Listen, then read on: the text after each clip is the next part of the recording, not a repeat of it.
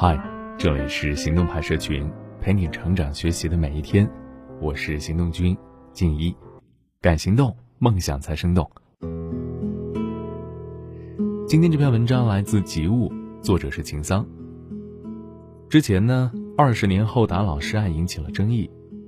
是这样的，去年七月，常仁瑶在路边等人，遇到了初中班主任骑电动车经过，想起上学的时候老师对自己的体罚。心生恼怒，于是他拦截了车，愤怒地对老师连扇四个耳光，并反复辱骂，甚至将电动车踏翻在地，打了该老师两拳。随后视频流传开来，网友纷纷指责常仁瑶如何不应该。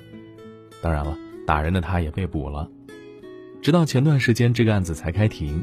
庭审中，公诉方认为他触犯了寻衅滋事罪，而检察机关则将被打的老师评价为教育方法不当。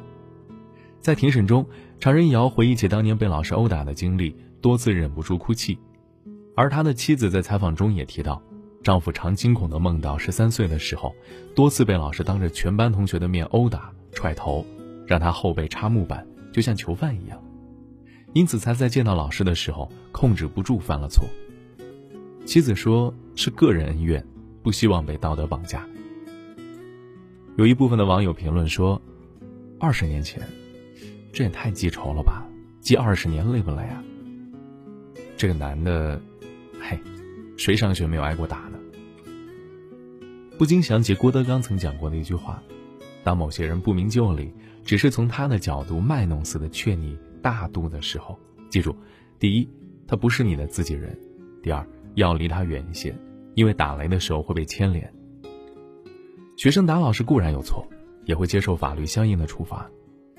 但老师对学生二十年前的侮辱、殴打所造成的巨大心理伤害，又要到哪里去弥补呢？基地在《My Way》里面讲，当我们还是孩子的时候，就可以很勇敢，无论将怎样被伤害，都不会感到害怕，因为那个时候的我们不知道痛到底是一种怎样的感觉。不过有时候想一想，事实似乎往往是，正因为当我们是个孩子。伤害才来得更令人战栗，因为痛苦在日后显露出深不见底的原形。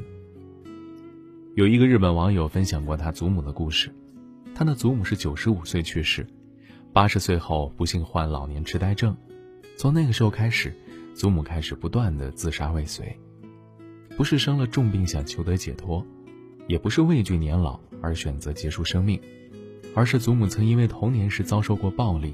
而留下了阴影。在他神志清醒的那些年，他不停地讲述那段往事。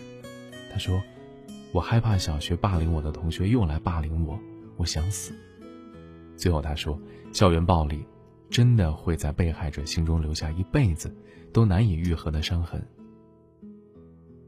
正如那句话所讲的：“童年幸福的人，一生都在被童年治愈；童年不幸的人。”一生都在治愈童年，暴力对人的伤害程度是难以量化的。就长远的人生来看，这样不为人知晓的痛楚也不少。有的人从此心里就受了重伤，再也无法愈合。在时间的流逝中，有可能会一个又一个的成为难解的结，藏在心底，没有人看到，甚至你以为自己都忘了。但总会有那么一天，那个没有被妥善抚慰的伤口。会在某一天醒过来，吞噬掉你自己。世间的伤害不仅是以恶为名，有时候更多伤害都是以爱之名。感同身受再深刻，恐怕也只是感同而已。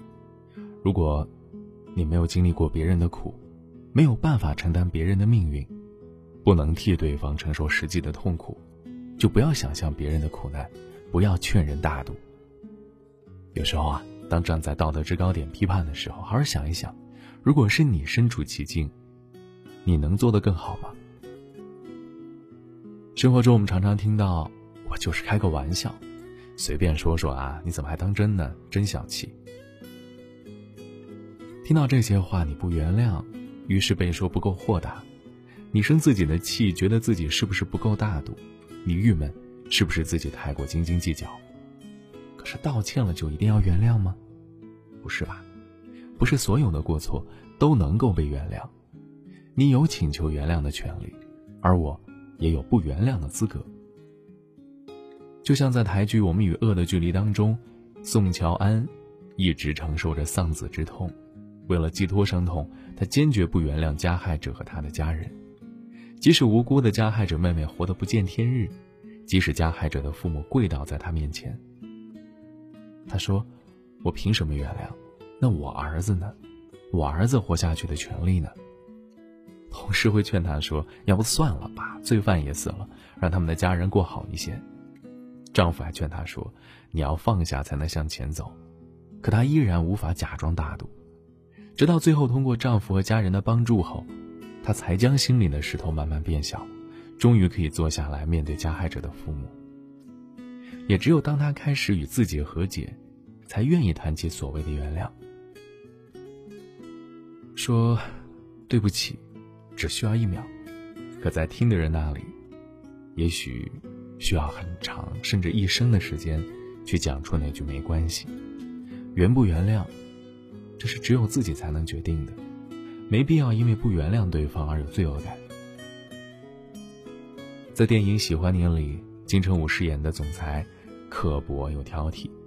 剧中他有一句台词：“我最讨厌别人跟我道歉，你说完对不起，我还要装成宽容的样子，为的就是让你心里好受。”所以。有没有必要给自己背上道德枷锁？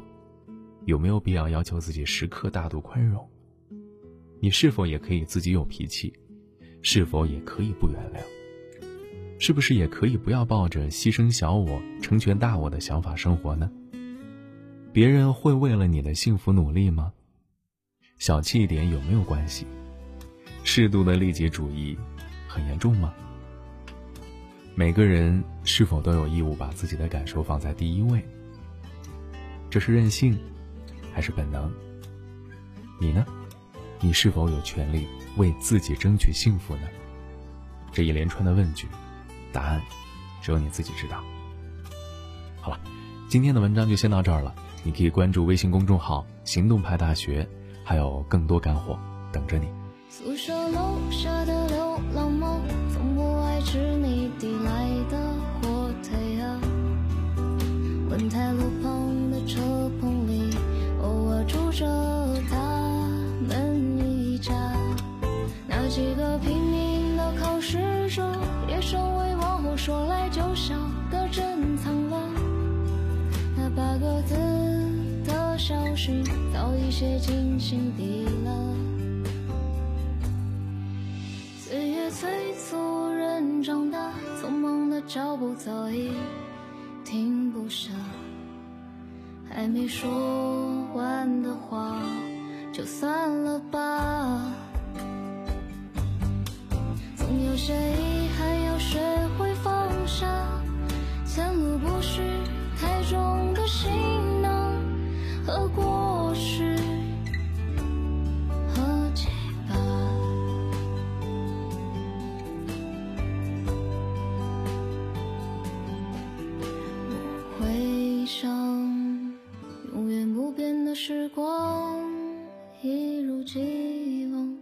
哪怕从此离开了家乡